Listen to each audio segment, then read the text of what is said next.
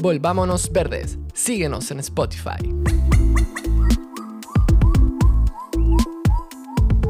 Hacemos surgir nuestros mundos a través de las redes de conversación en las que participamos. Humberto Maturano. Hola a todos, estamos en una nueva entrega de nuestro lindo podcast Volvámonos Verdes. Como siempre, saludamos y agradecemos a nuestros queridos colaboradores Book Bazar, En Barra y Humo Recolector. ¿Y te gustaría apoyar el trabajo que hacemos y ser parte de este lindo proyecto? ¿Eres un auditor fiel de nuestro podcast? Entonces te invitamos a que te suscribas a nuestro Patreon donde te convertirás en nuestro patrocinador y podrás recibir acceso anticipado a nuevos episodios sin comerciales y también a contenido exclusivo del podcast.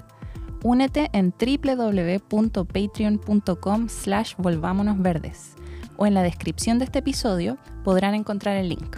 Tuvimos la suerte de conversar con dos personas muy interesantes, Daniela Cienfuegos y Manuel Tironi. Daniela es ingeniera civil industrial, instructora de yoga, meditación y yoga nidra. Manuel Tironi es sociólogo académico del Instituto de Sociología de la Pontificia Universidad Católica de Chile y del Instituto para el Desarrollo Sustentable, y también es investigador del Centro UC de Desarrollo Local. Vamos con la conversación.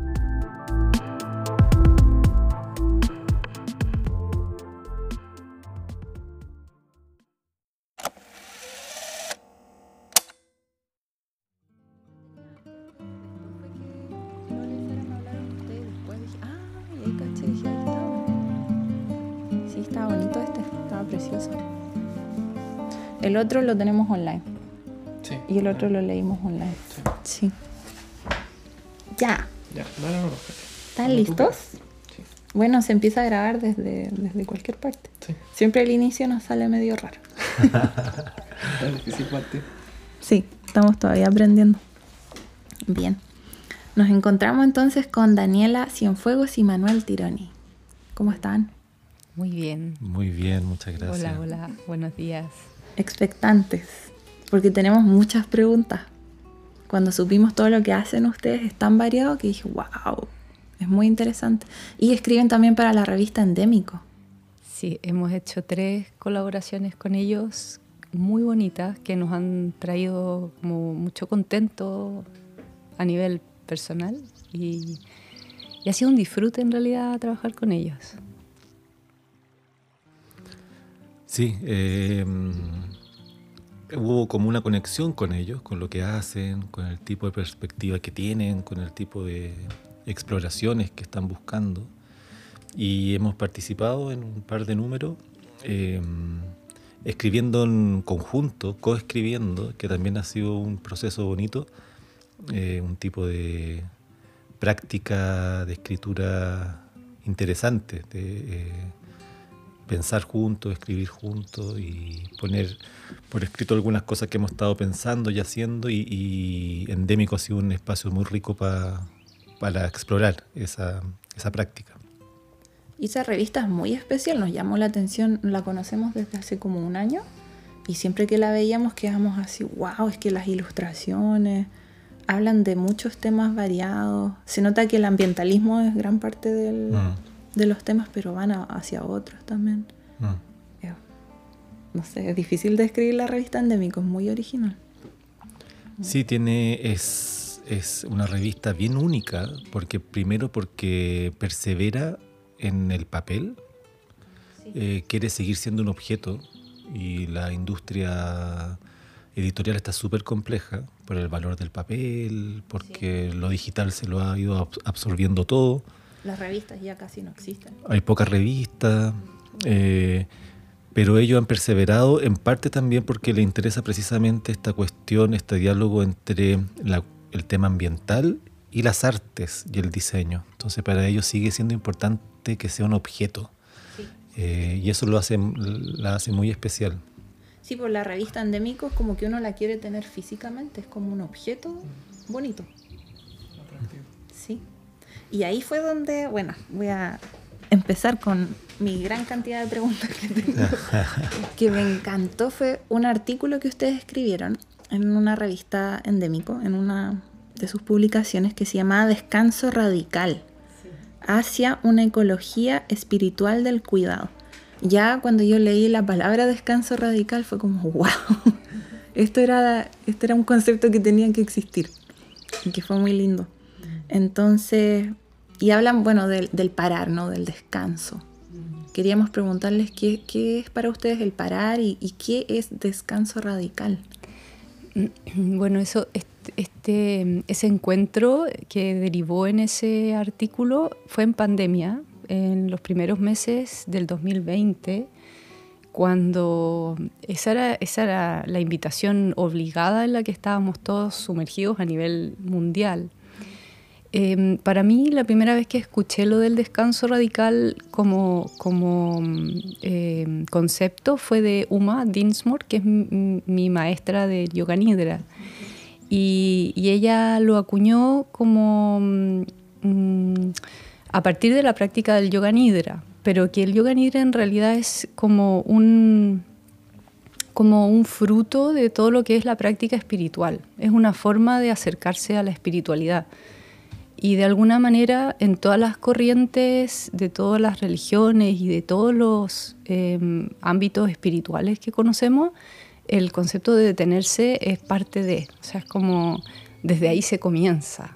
Eh, siempre es la quietud, el silencio, la oración, la contemplación, eh, la tranquilidad. Em, y entonces estábamos todos encerrados y, y muchos estábamos eh, un poquito ansiosos y como con, y además estaba esto de la pandemia que era como un llamado de atención muy intenso. Y, y, entonces de ahí surgió esto de escribir porque porque nosotros vivíamos un poco esto o sea lo estábamos viviendo sabíamos que estábamos bien haciendo nuestras prácticas sentíamos que que estábamos como transitando con tranquilidad el momento y, entonces de ahí como que dijimos, escribamos, escribamos sobre esto.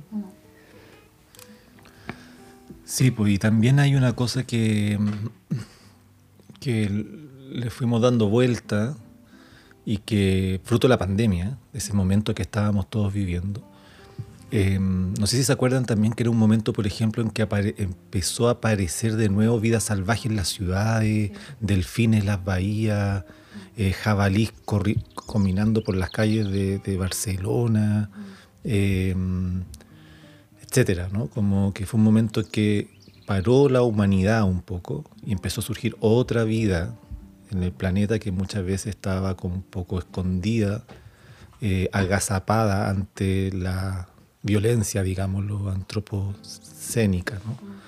Y entonces eso también como que nos invitó, así lo sentimos nosotros, a qué pasaría si uno se imagina el activismo, por ejemplo, ambiental, que es una cuestión tan importante, porque queremos cambiar el mundo, queremos construir otros futuros, queremos repensar nuestras prácticas eh, de cara a la crisis planetaria.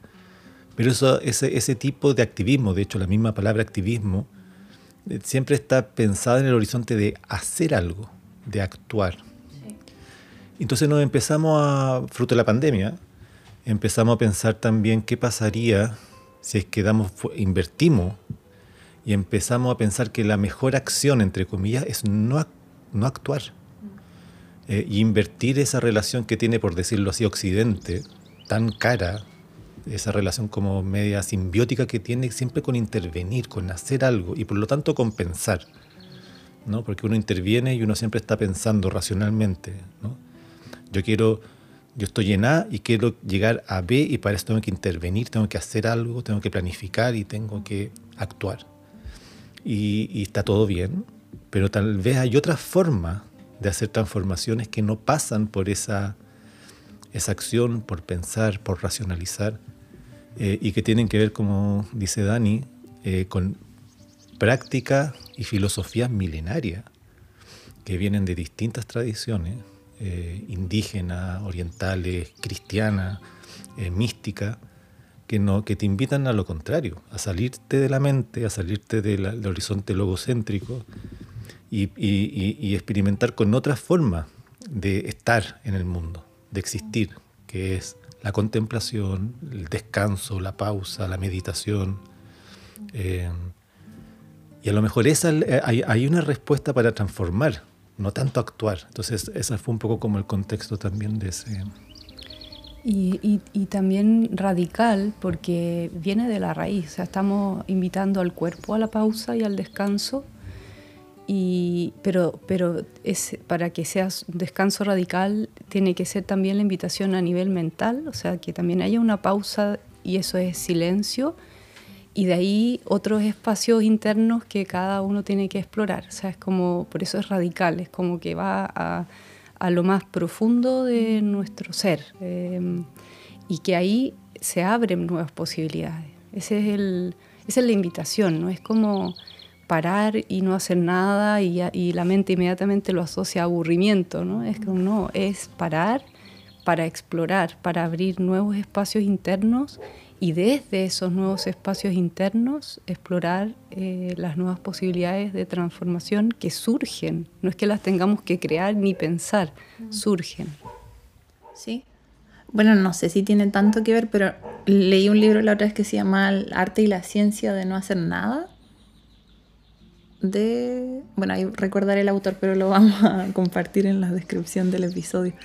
Y hablaba de eso, pero en otro sentido decía que el cerebro necesita los momentos de descanso y que en esos momentos, como el dormir, pero otros también momentos, podría ser meditación, son los momentos en los que lo demostraba, así como científico, de que las neuronas creaban nuevas conexiones o cosas nuevas ocurrían en el cerebro.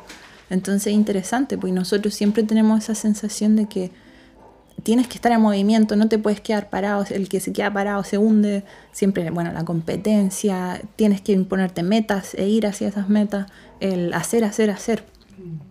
Es interesante y bueno, gran parte de, yo veo mucho que lo había leído en otro libro también que era de Wim Chul Han, que lo compramos hace poquito, que salió hace poquito, que se llama Vida Contemplativa.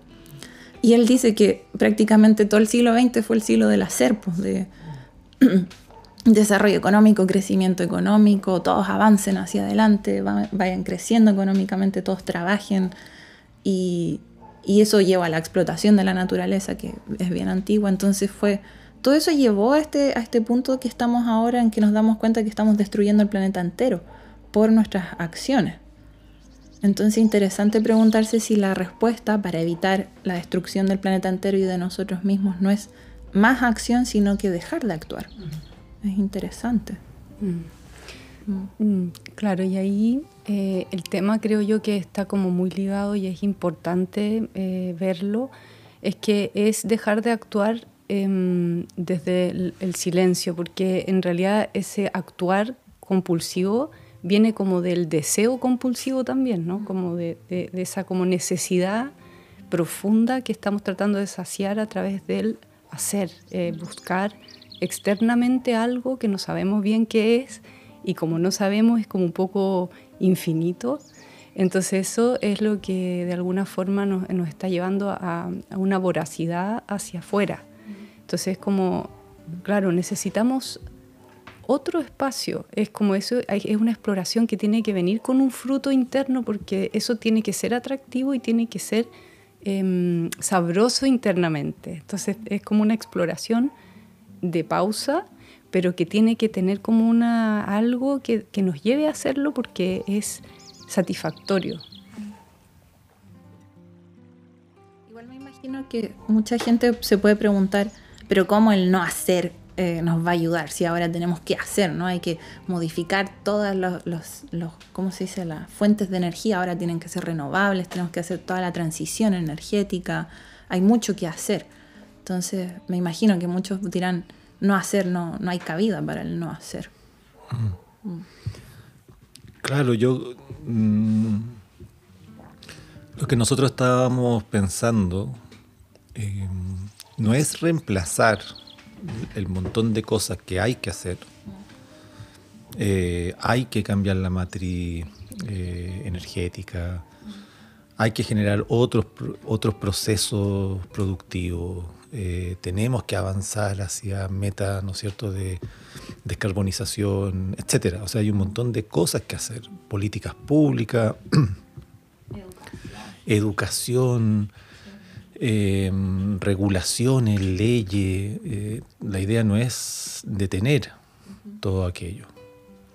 Eh, yo creo que para nosotros, más que parar todos esos procesos, es tratar de establecer otra relación con la naturaleza. Y la naturaleza nos incluye a nosotros y a nosotras mismas. O sea, no es solamente, la naturaleza no solamente está allá afuera, no solamente son los bosques y los ríos, somos también nosotros y nosotras. Eh, entonces, ¿cómo se puede articular, cultivar una relación con la naturaleza que nos incluye, que no sea solamente desde el pensar? Y hay, hay formato, hay pistas, hay, hay, otros modos de relacionarnos, eh, el sentir, eh, formas de sintonizarse que tienen que ver también con, la, con, la, con el silencio, con la espiritualidad. Eh, ese tipo de exploraciones las hemos hecho poco siempre el Occidente, por llamarlo de alguna manera, la ha visto como cosas que son inútiles, ¿no? que no sirven de nada porque no terminan en políticas públicas. Pero, pero probablemente van cambiando conciencia, van cambiando práctica, van cambiando actitudes, van cambiando culturas, que es la base para todo lo demás. Tú puedes tener todo tipo de regulaciones, puedes tener las mejores leyes para el reciclaje y para cambiar, eh, reemplazar los, sistemas, eh, digamos, para cambiar los sistemas energéticos. Pero si tú no tienes una cultura y una conciencia, eso es letra muerta sin duda. ¿no? Eh, entonces yo creo que la, yo creo que la clave está más bien en no en detenerse, ¿no? o sea, queremos que hagan trenes y para reemplazar a los camiones, eh, pero como al mismo tiempo vamos cultivando otra manera de relacionarnos con la naturaleza, entre nosotros, como sociedad y con nosotros y nosotras mismas. ¿no? Yo creo que esa, esa, esa es la clave. Eh, de cara a transformaciones sustantivas Em, no sé, pues yo veo que ponen ley de no basura en la playa, que me parece fantástico. Pero, pero, ¿cómo, pero ¿cómo se va a transformar de manera sustantiva nuestra relación, por ejemplo, con los desechos, con el consumo? Eh, con lo que nos satisface. Finalmente hay una cuestión de satisfacción, de estar comprando, de estar consumiendo, de que queremos la nueva tostadora. ¿no? Entonces, perfecto, que pongan, me encanta que haya multas para no, para no tirar las colillas en, las playas, fantástico. Pero se requiere algo previo a eso, más sustantivo para que haya una transformación completa eh, de cara a la emergencia. Muy cierto. Uno lo ve, hicimos un capítulo sobre el reciclaje, hablamos de los desechos. Y uno ve el reciclaje está súper bien, pues pero si vas al fondo del asunto, no todo se puede reciclar, se puede reciclar creo que ocho veces máximo, por ejemplo, son una cierta cantidad de ciclos, después igual se termina transformando en basura, entonces el problema va antes todavía, ¿por qué necesitamos consumir tanto plástico y por qué esa necesidad de tener y tener más es más profundo, mm. como dice. O sea, no va solo por las leyes, es más que eso todavía. Sí. Y como ustedes decían en la pandemia, donde todo se detuvo, que también fue muy terrible, hubo sufrimiento para muchas personas, pero en mi experiencia, en el momento en que todo se detuvo, me acuerdo haberle dicho al Seba, qué alivio. Fue como, no sé, sentí que la tierra necesitaba descansar y se vio. Quizás todos necesitamos descansar y la tierra también, era como, fue un respiro. Y se vio en los parámetros medioambientales que muchas cosas mejoraron debido a ese detenimiento de, todo. También nos dimos cuenta que hay gente que no puede parar. O sea que el descanso está desigualmente distribuido y es un drama, ¿no? Eh, yo pude parar, Dani pudo parar, tal vez nosotros pudimos parar y descansar pero mucha gente no pudo y como tú dices, para mucha gente fue un drama parar, porque necesitan llevar lucas todos los días a la casa porque si no simplemente no tienen las condiciones materiales mínimas de sobrevivencia. Y eso es un drama también. O sea, yo creo que una sociedad justa debería permitirle a las personas, digámoslo así, descansar. ¿Y qué significa eso? que tengan algunos, la provisión de algunos derechos eh, satisfechos, ¿no?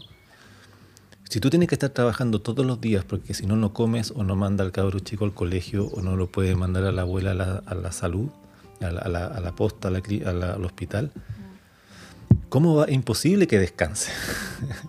es imposible parar. Entonces, cuando el Estado, por ejemplo, provee salud digna, educación pública de calidad, también son maneras que te permiten, o sea, uno, para, para verlo de ese modo, digamos, ¿no? Uno podría decir que también son maneras que te le dicen a la persona, no te preocupes de eso, está cubierto. Así que te puedes regalar un par de horitas para dedicarte a, ver los pájaros, o a descansar, o a dormir, o a estar con tus hijos. Y, y, también nosotros mismos nos estamos robando descanso con desde que llegó la electricidad estamos eh, sobreactuando en el sentido de mucha acción durante el día y prolongándolo hacia la noche, que antes era, se acababa la luz y ya empezaba a bajar todo, se acababa la, la luz, empezaban las velas, quizás unas lamparitas un ratito, pero había que apagarlas pronto. Ahora todo es eh, extremo, mucho, mucho rato, hasta muy tarde, eh, pantallas, celulares, películas. Entonces, nosotros mismos estamos también robándonos nuestro propio descanso em, sin darnos cuenta que, em, que, ahí pasan cosas. ¿no? En el descanso profundo hay también un encuentro y, un, y una armonización a nivel física, psíquica. Em, entonces, todo eso va en desmedro de nuestra propia salud y, por supuesto, también de la salud del planeta. Como que ese, como ese reclamar el descanso como algo importante eh, eh, es también algo que nosotros queríamos como poner eh, sobre la mesa. Tal cual como el oxígeno, el alimento, un techo sobre nuestras cabezas, el descanso también debería ser parte esencial. Los animales descansan, uno lo ve, o mamíferos, por ejemplo. Ellos no siempre están ahí buscando alimento, muchas veces sí, pero también tienen descanso. Y y mencionaron la meditación también. La meditación creo que es algo muy, muy interesante. Uno tiende a relacionarla con que viene de Oriente, ¿no? de, más de Oriente que de Occidente. Pero ¿creen que la meditación también puede jugar un rol? ¿O más personas deberían meditar, por ejemplo? Sí, yo creo que está como lo que decíamos alineado, porque en realidad muchas veces meditación lo asociamos como algo como de otra parte, ¿no? Como una práctica que es de, de unas corrientes religiosas lejanas que no tienen que ver con nosotros.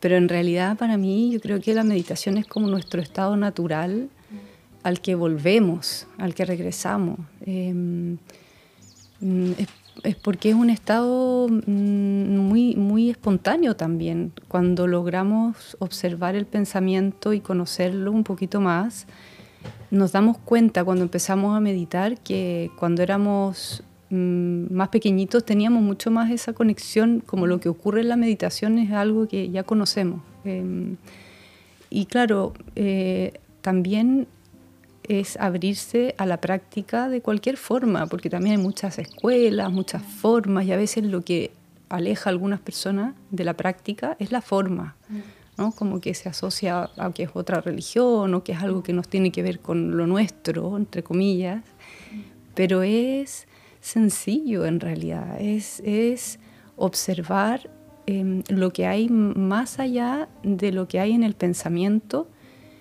y al mismo tiempo permitirte expandir o expresar algo más profundo que lo que hay en el pensamiento. Y ya hacer ese ejercicio es un irse adentrando en la meditación, em, que tiene muchos niveles y muchas etapas, pero la primera es como tomar conciencia de que hay algo más que la mente, que hay algo más que el pensamiento. De hecho, el silencio está antes. Es muy interesante. Con el seamos, nos hemos adentrado un poco en esos mundos, el darse cuenta que uno no es sus pensamientos, pues uno mm. piensa que mis pensamientos, mis experiencias, mi pasado, mi futuro, todo eso soy yo, y la meditación te puede mostrar que quizás no, que quizás todo eso es un constructo y hay algo más. Y cada persona entiende algo distinto por meditación también, tienen razón. Sí. ¿O contemplación se podría decir también? Yo, sí, yo creo que tienen como muchas similitudes, pero la contemplación tiene un, creo, a lo mejor me equivoco, pero creo que la contemplación eh, tiene un, es como una forma meditativa de conectarte con lo que te rodea, ¿no? Es como más hacia afuera o puede ser contemplación hacia adentro también. Em, yo creo que la no, no, soy experto ¿eh? en contemplación, eh, pero, probable, pero tengo la impresión que la contemplación es menos expresamente dirigida a una búsqueda espiritual. Eh,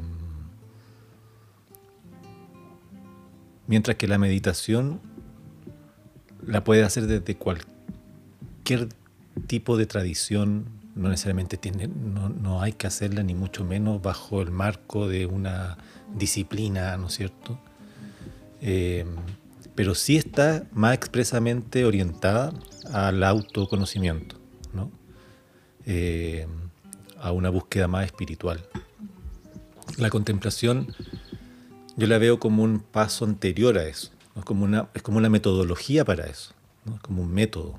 Eh, conectarte, estar tranquilo, tranquila, dejar que la vida suceda sin tú intervenirla, ¿no es cierto? Que esa es la gracia de la contemplación, es que tú no estás juzgando, tú estás dejando que la vida fluya.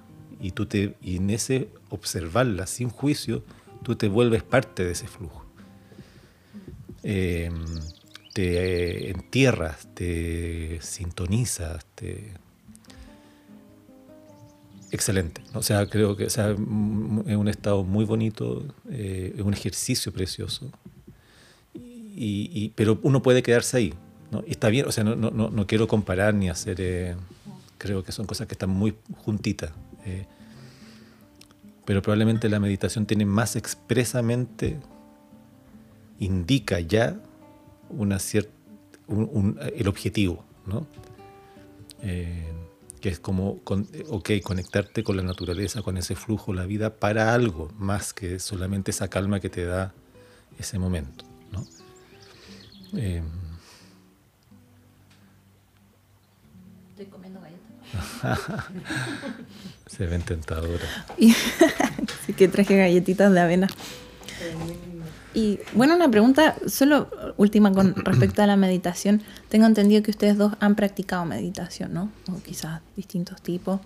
¿Y creen, cómo creen que les ha ayudado o aportado a sus vidas o cómo ha cambiado su visión del mundo? A ver, yo siento que para mí la meditación ha sido como, eso es lo que me gusta de la meditación, que cada vez que entras en una práctica eh, es como si salieras diferente. Eh, y diferente en el sentido que te vas haciendo mm, un poquito más consciente de que no eres ese individuo e individua que, se mueve por el mundo pensando, resistiendo, em, batallando, en conflicto en tensión, em, que hay algo más. Y ese algo más eh, es esperanzador, em, te trae mucha alegría, te permite como enfrentarte al, a tu momento mm, con fuerza, con más tranquilidad, con más seguridad. Es un campo de exploración que te permite enraizarte en la vida con optimismo. Y, y desde allí eh, lo que haya que vivir, porque todos tenemos diferentes circunstancias y momentos y, y, yo creo que esos desafíos todos los tenemos y los vamos a seguir teniendo, pero con la meditación, cuando la meditación te, te llega al corazón, eh, es como que se transforma, una transformación. Para mí me ha cambiado todo, la manera de ver el mundo, de verme a mí, de ver mis relaciones. De, me ha sensibilizado también. Bueno, sí, lo mismo. Eh, claro, yo además, yo tengo una pega que es muy mental. Eh, mi pega es dar clases, entonces yo estoy como enseñando eh, tengo que asegurarme de que ese ejercicio de transmitir, traspasar conocimiento a nuevas generaciones se haga y hay que darle un conocimiento importante para la vida, ¿no? que tiene que ser como universal, esa es la gracia de la universidad. Eh, y escribir artículos y estar en debate científico. ¿no? Entonces una pega muy racional en ese sentido, muy mental y llena de temores y de angustia y de ansiedades de que si uno lo está haciendo bien, si es que mm, si es que uno está proveyendo ese servicio, por decirlo así, o esos conocimientos, si uno está creando conocimiento que sea relevante. Eh, en el fondo uno se va construyendo un personaje en torno a esa, a esa, a esa práctica que son tan mentales. Eh, y no nos damos cuenta cómo ese personaje eh, del académico, de la académica, del, qué sé yo, científico, eh, te terminan chupando un montón, te terminan insecuritizando un montón y te terminan haciendo creer que uno es eso, que uno es esos artículos que uno escribe, que uno es eh, esas clases que uno da, que es lo que uno, eso que uno sabe, se supone, que siempre es efímero. O sea, en el momento que yo sé algo, ya otra persona sabe algo más que yo. Pero eso, en vez de aceptarlo, porque yo no soy eso, uno se, eso genera angustia. ¿no? El famoso síndrome del impostor que se dice en la academia. Entonces, para mí, además de lo que dice Dani, la, la mm, meditación ha sido una manera de entender que yo no soy esos artículos y me encanta escribirlo, me encanta investigar y me encanta dar clases, pero hay muchísima más vida eh, y la, que eso y la vida no está ahí. Y además a mí particularmente también por el tipo de investigación que hago, la meditación me ha servido para descubrir cosas, para pensar las cuestiones que me interesan y que investigo. ¿no? Eh, a mí precisamente me interesan estos otros conocimientos para entender cuestiones medioambientales, socioecológicas, eh, ¿Con qué categorías pensamos la naturaleza, por ejemplo? Eh, hay otras categorías para pensar la naturaleza y para intervenirla. ¿Dónde están? ¿Cuáles se han validado y cuáles otras se han deslegitimado y por qué razones? Entonces, en ese sentido también la meditación a mí me ha servido para, para, para entender y para um, explorar eh, otras maneras de entender la naturaleza. O sea, también me ha servido como parte de mi propio ámbito de investigación. Que me, me imagino que gente que escuchará este podcast dirá, ¿qué están hablando de meditación en un podcast de medio ambiente? ¿Qué tiene que ver? Tiene mucho que ver. No sé todavía cómo explicarlo, pero siento que tiene mucho que ver. Y todo tiene que ver con todo. y bueno, hay otro artículo también que escribieron para Revista Endémico. Lo tengo aquí, tengo aquí la revista física, que se llama Fraccionario Pluriversal. Cuando yo lo leí no entendía mucho. Y después intervenciones mínimas para futuros más que extractivistas. Y ahí ustedes hablan de, de un nuevo tipo de hacer en base a intervenciones mínimas. Que después leí un artículo de Manuel Tironi que hablaba de las hipointervenciones. Creo que tenía mucho que ver con eso, ¿no? Mm. Entonces, que, ahí dije, ¿qué, ¿qué intervenciones mínimas? Y me pregunté por qué mínimas y por qué no máximas. Les pregunto. Em, a ver, eh, Claro, no, e, en ese artículo que leíste en Endémico, nosotros lo que estábamos pensando es cómo abrir otra avenida de reflexión, que sea de reflexión, ¿no? También queríamos ser provocadores. Eh, para pensar una cuestión que está no solamente en boga, sino que urgente, que es la cuestión del extractivismo. ¿no? Eh, cómo pensar otros futuros que no sean extractivistas. ¿Qué significa eso? ¿Y qué significa extractivismo?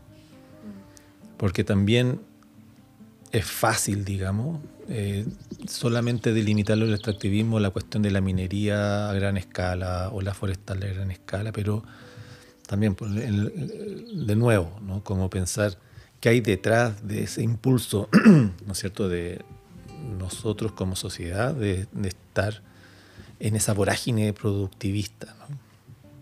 Entonces, eh, hay un montón de discusión sobre el extractivismo y cómo salirnos del extractivismo, cuáles son los procesos de la economía política del extractivismo, etc. O sea, hay, hay, harta reflexión. Pero lo que nos parecía muy sintonizado con lo que eh, escribimos, de hecho, en Descanso Radical, etc. Toda esa reflexión y toda esa idea siguen siendo medidas maximalistas, siguen estando como una escala muy macro, ¿no? Como cambiar las regulaciones, lo, que nos parece fundamental, o sea, no, es, no queremos eh, restarle importancia a cambiar normativa, a crear agencias estatales nuevas, a generar impuestos, eh, por ejemplo, a la gran minería, disminuir eh, protección ambiental, derechos de la naturaleza, plurinacionalidad, todo eso, bacán. Pero ¿Qué otras prácticas, ¿no es cierto? Muchas de ellas cifradas en, em, la vida cotidiana, en, em, en espacio íntimo, en nuestra relación diaria con la naturaleza, con nosotros y nosotras mismas. Hay todo un, em, debate y una discusión y un conjunto de propuestas muy interesante con respecto a la cuestión del extractivismo. Eh, qué hacer con el extractivismo, cómo salirnos de relaciones extractivistas, eh, qué hacer con la minería, con las forestales, con la salmonicultura, eh, normativas, regulaciones, impuestos, formas comunitarias de gestión del territorio, etcétera, que están excelentes y nosotros apoyamos cada una de esas propuestas. Pero nos interesaba reflexionar qué otro tipo de relaciones, qué otro tipo de prácticas em, se podían empezar a cultivar a otra escala. Para, para, pensar que el extractivismo no es solamente una cosa de la cual nos vamos a salir a punta de regulación y de leyes, sino que también tenemos que repensar y reconstituir nuestras relaciones con nosotros y nosotras mismas y con nuestro entorno directo o sea, en un espacio mucho más íntimo, mucho más doméstico, mucho más inmediato, mucho más cotidiano, mucho más diario. Y son esas prácticas, a lo mejor donde está como el compost, donde está como el sustento, donde están los nutrientes básicos, donde están eh, las condiciones mínimas para después empezar a escalar y terminar eh, liberándonos, ¿no es cierto? Eh, desmantelando el, extractivismo. Eh, pero tenemos que comenzar con otro tipo de práctica, ¿no es cierto? Mucho más inmediata y que tengan que ver también con nuestra propia relación. No, no, no, no, no separarnos del problema y de la solución. Cuando digo nosotros, no como sociedad, sino que como personas que estamos sobre esta tierra. Entonces, eh, ahí lo que tratamos de escribir, que es una mezcla ¿no es cierto?, entre propuestas concretas, pero también más provocadoras. Queríamos hacer pensar también, ¿no? Como eh, revolver un poquito el gallinero. Eh, proponíamos una serie de prácticas eh, concretas que para nosotros, a pesar de que son prácticas que pueden parecer muy pueriles, extremadamente cotidianas, prácticamente inútiles, pero que nosotros proponemos, y eso lo proponemos bien en serio, si uno se lo toma como una práctica concreta, ¿no es cierto?, emancipatoria, uno puede, uno puede sacarle muchísimo provecho. Como por ejemplo, pajarear, mirar los pájaros, detenerse eh, contemplativamente a tratar de conectarse con los pájaros que están aquí o en Estación Central o en Osorno o en Arica.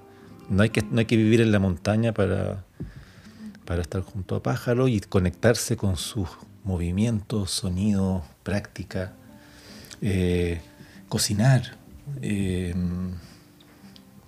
cuidar, la práctica de lavar, ¿no? Eh, son prácticas que tienen un potencial, si uno las toma desde esta perspectiva. Eso fue un poco como lo que tratamos de hacer. Y como que yo creo que lo que buscamos también es como poner la mirada o ir poniendo la mirada. Es una invitación, es una invitación como a, a, reencantarnos con lo sencillo, por una parte, eh, a darle un valor y un valor que tiene una connotación bien profunda, que tiene que ver con el encuentro con lo que está ocurriendo en mí cuando yo estoy haciendo lo que estoy haciendo. Como es, ese espacio que hemos como abandonado un poco por estar tan volcados hacia afuera y en el hacer, eh, que entramos como en un automatismo y realmente entramos como en una especie como de robotismo, es como, no, no, redescubramos lo que está ocurriendo en nosotros cuando estamos haciendo lo que estamos haciendo. Entonces, por eso son prácticas muy sencillas y que todos estamos haciendo, pero cuando las... Es como dónde está la mirada, es despertar la mirada interior hacia lo que estoy haciendo, cómo lo estoy haciendo y que eso, ese gesto tiene un efecto en mí, pero también en mi entorno, porque es, es un descubrimiento profundo de lo que somos. Entonces ahí también se abren nuevas compuertas internas. Es como que estas prácticas sencillas que nosotros estamos invitando a redescubrir desde ahí, eh, es, es, sobre todo como atrevernos a abrir el espacio de, de, del interior, de la espiritualidad, de de, lo sutil, de lo que no tiene que ver con lo grandilocuente, ni con el hacer, ni con eh, el afuera. Y, claro, jugamos con la idea de glosario, que, ¿no es cierto?, como un conjunto de glosa, y jugamos con eso y le ponemos praxionario, ¿no? como un conjunto de prácticas, de praxis, y, y ponemos varias, tenemos cada uno eh, nuestra favorita. sí, de hecho. Eh, pero por ejemplo, yo no, yo no sé, pues por ejemplo, hay una que a mí me encanta mucho que es la eh, tender la ropa lavada. que es bonito la, palabra tender, ¿no? que también es tender cuando uno tiende para que se estire, pero también tender es como una, una cosa, no sé, una proclivación, cuando uno dice no tiende, uno como que se acerca a algo. Y el secar la ropa, es, no sé, para mí no sé, cada uno tiene como su momento de conexión cotidiana, ¿no? Pero la ropa con olorcito limpia, eh, el, aire. uno la tiende, corre el vientecito, uno, uno la saca porque hay sol. Eh, la sensación también de que como que uno está cuidando un poco la casa, como que uno está eh, limpiando, que uno está haciendo la, más agradable la vida,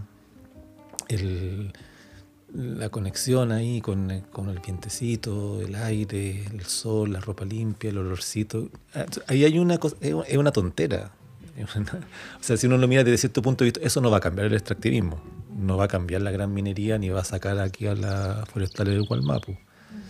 Pero hay un momento de conexión ahí, bonito, muy bonito, que si uno pudiese tomarlo como una inspiración, como una metáfora que sea, para otro tipo, para, avanzar hasta, cambiar nuestras prácticas en general, por ejemplo, con relación a los elementos, el viento, el aire, el agua, a lo mejor puede servir como de, de semillita para empezar a cambiar nuestras relaciones eh, que están a la base del extractivismo, porque nosotros también creamos el extractivismo, ¿no? En nuestra vida diaria. En nuestra vida diaria, o sea, nosotros somos súper críticos y progresistas y nos carga el extractivismo, claro, pero en nuestras propias vidas, yo mismo, eh, en, múltiples prácticas, y no solamente de, con el agua, sino que también con, entre, entre, nosotros y nosotras, en mi relación con mi hijo, con mis vecinos, con mis colegas.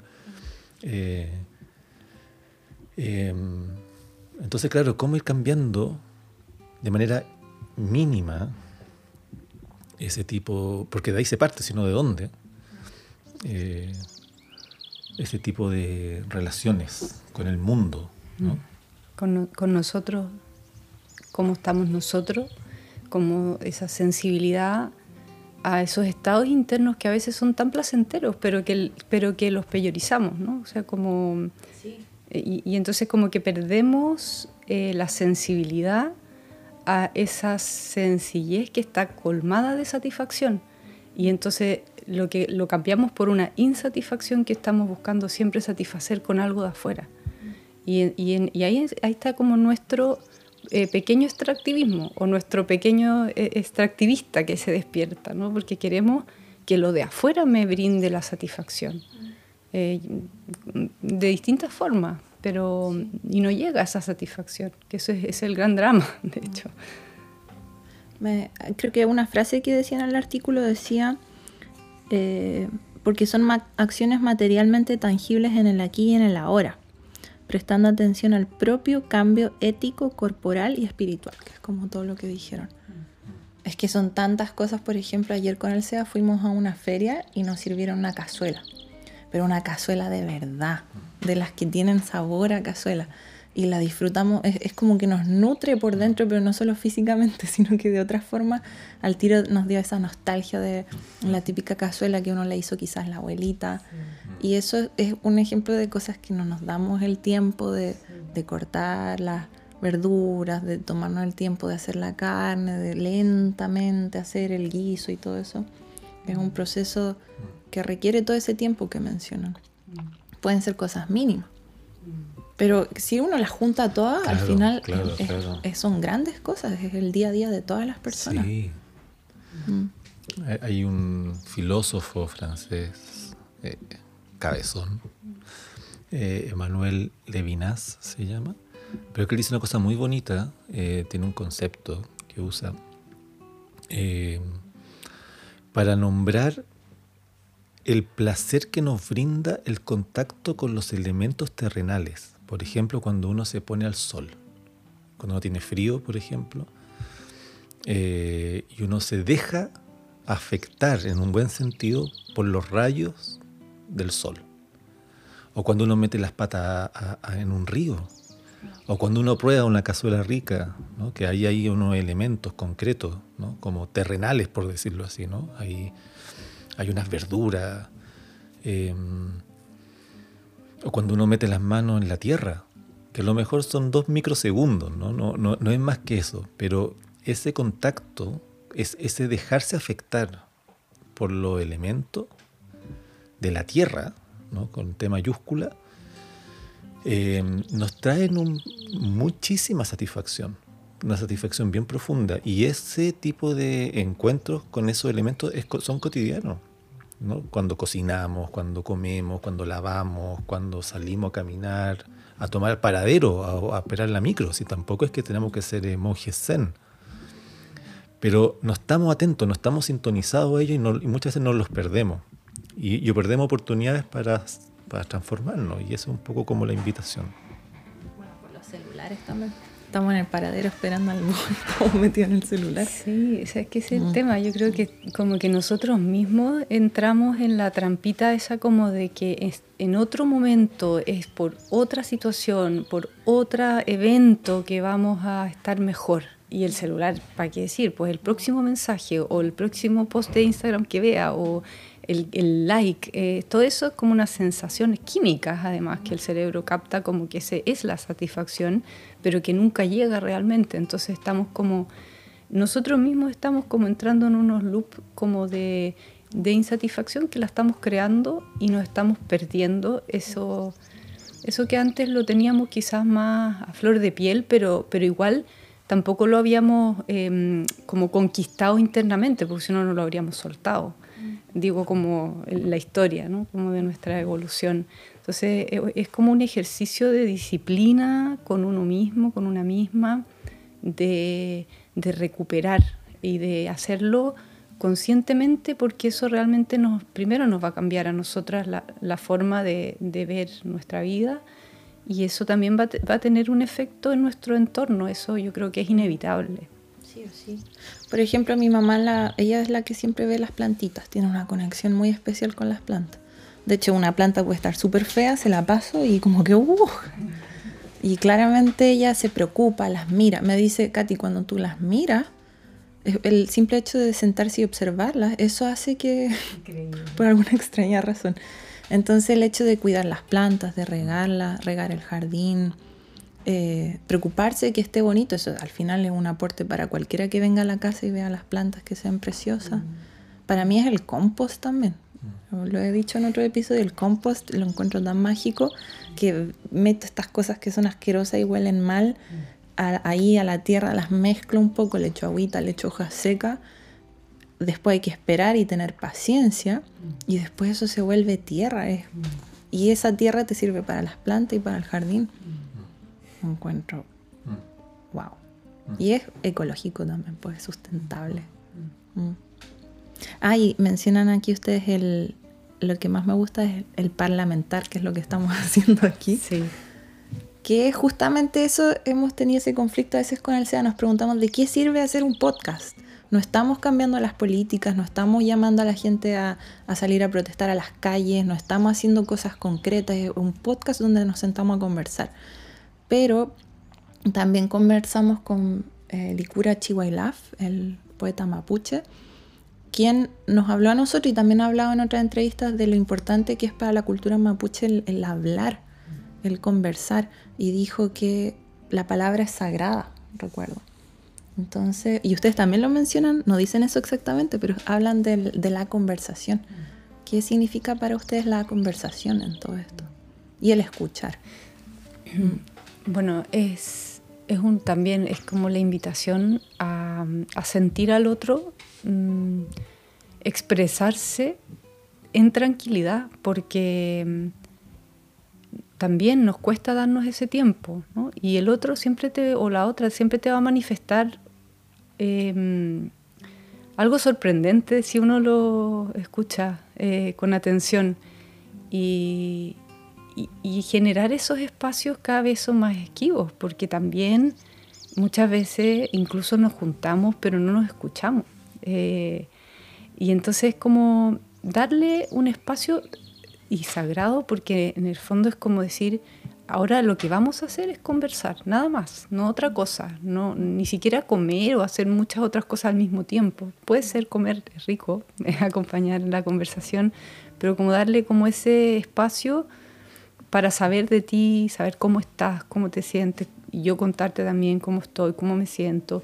Y es increíble cómo inmediatamente surgen como esas conexiones que nos permiten ayudarnos si uno de los dos necesita algo, es como que es como súper espontáneo y es bonito. Mm.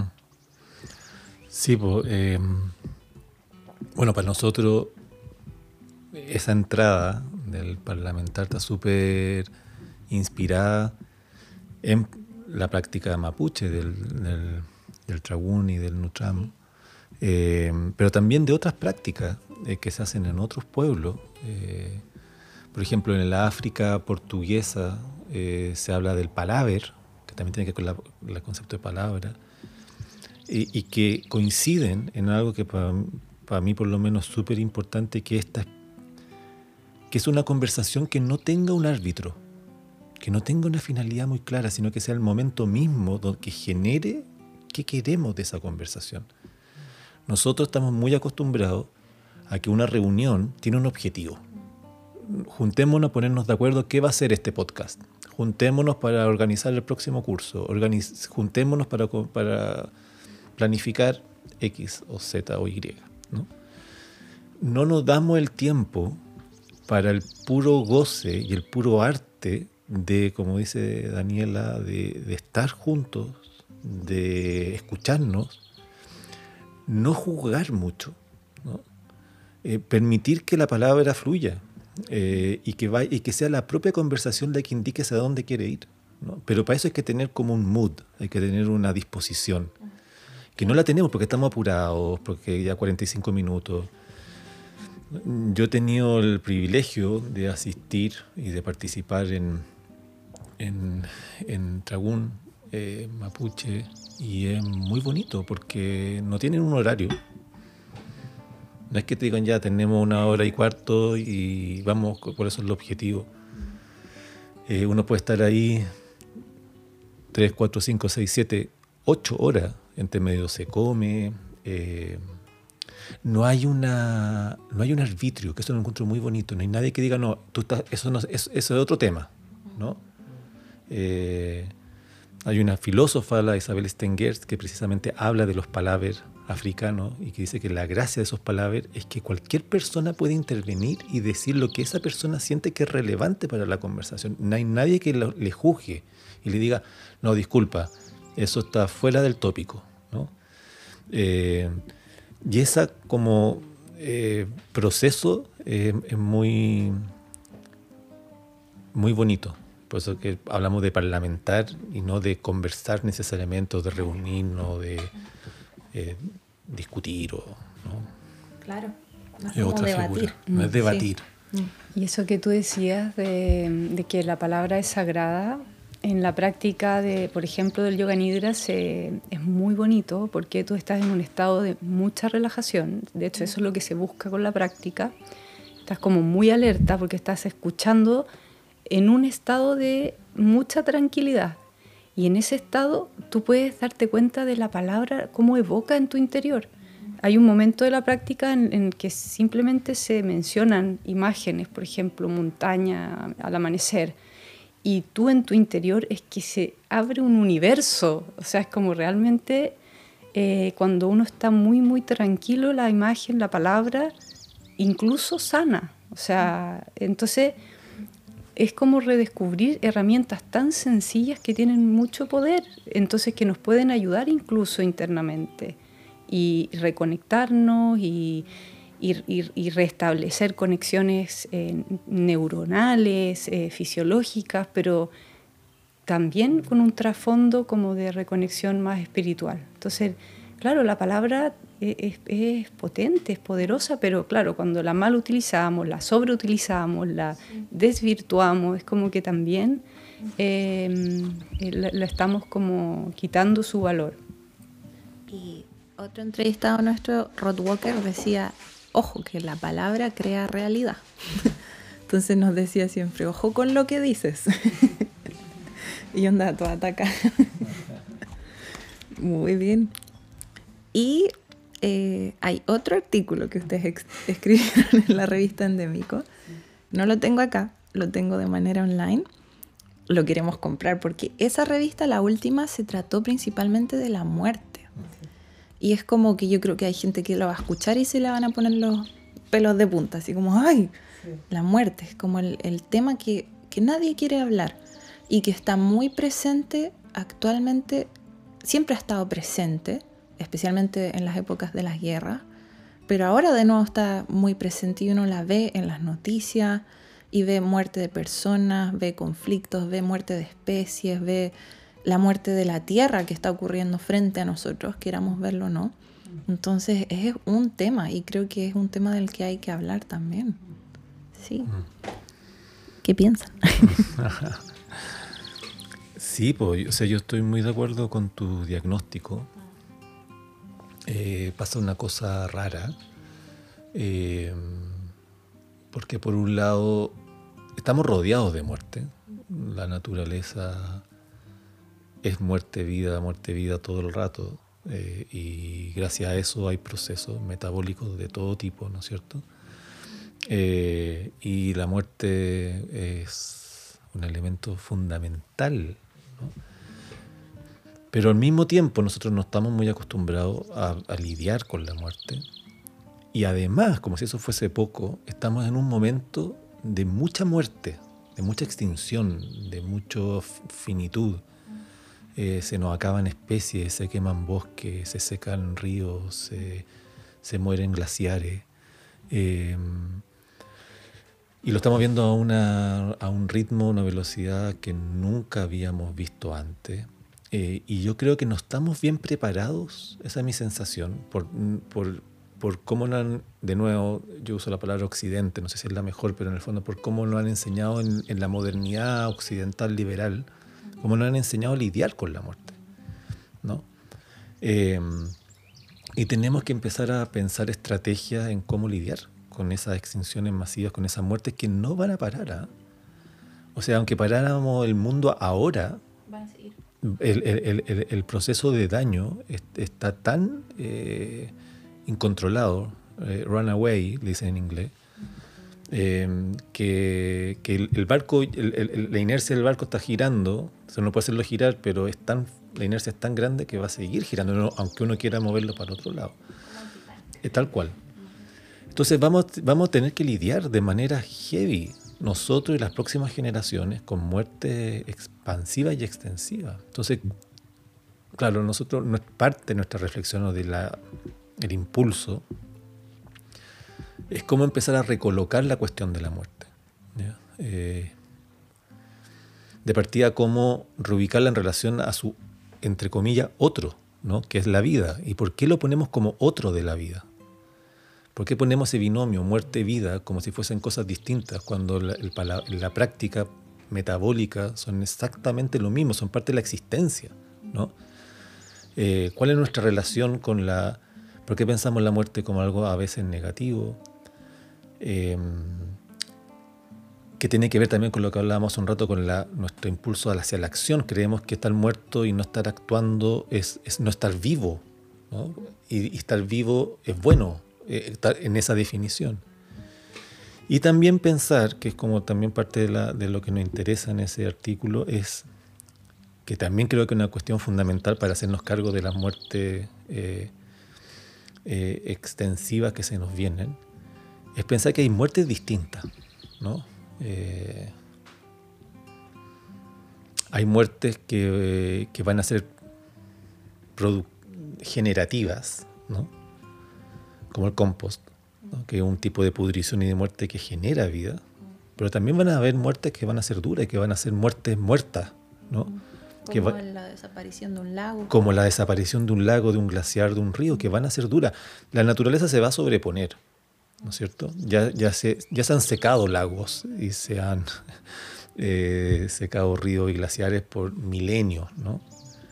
Pero va a ser duro, va a ser duro, ¿no? Eh, eh, entonces, también como esa pluralidad de muerte es una cuestión que también queríamos discutir.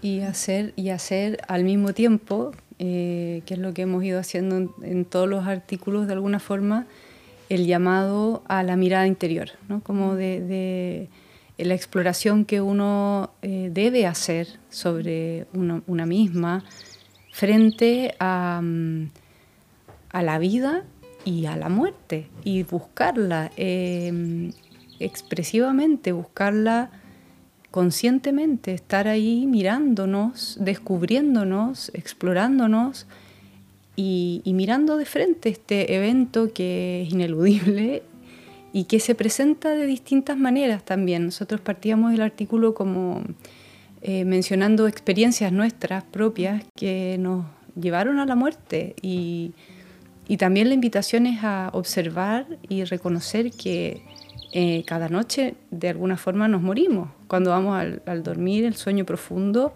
desaparecemos completamente, no hay ninguna conexión con nada.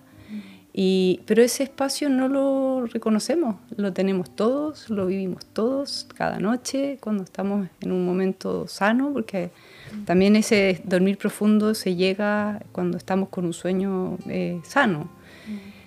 Y entonces es también como eh, reconectar con, de nuevo, como esa cotidianidad de algo que pasa todos los días, pero que es trascendente, tiene que ver con nuestra naturaleza profunda, que, que no le damos la atención, la mirada, la importancia que tiene en nuestra evolución, en, nuestra, en nuestro estar aquí, en nuestro ser. Y entonces todo ese, ese proceso es el que a nosotros nos, nos motiva y nos interesa y nos encanta además, como ese mirar. Y bueno, dentro de todo eso decía otro artículo en la revista que era de Mariana Matija, de Colombia creo que era ella, que hablaba del duelo ecológico y que tenemos también que aceptar que estamos viviendo todos juntos una especie de duelo por nosotros y por el planeta entero y por el sistema que también está en crisis y hay que aceptarlo y también conversar acerca de eso. El, otro día hicieron un conversatorio en, Pucón acerca de la ecoansiedad y habló una psicóloga o psiquiatra. Y ella dijo que, eh, visto clínicamente desde el punto de vista de, la psiquiatría, de la salud mental, decía, hay personas, especialmente más jóvenes, que ahora están sufriendo por todo eso, pero no las suficientes. Dio a entender de que debido a la rapidez de los cambios que se vienen a nivel ambiental, va a llegar un momento en que muchas más personas del día, de, un día para otro, van a enfrentarse a todo eso, ¿no? a, la gravedad de, lo que nos rodea. Y dijo eso va a ser terrible en, salud mental, pues entonces los psicólogos se van a tener que preparar y, todos nos tenemos que preparar para eso. ¿Qué, ¿Cómo podemos enfrentar ese duelo ecológico? Ese...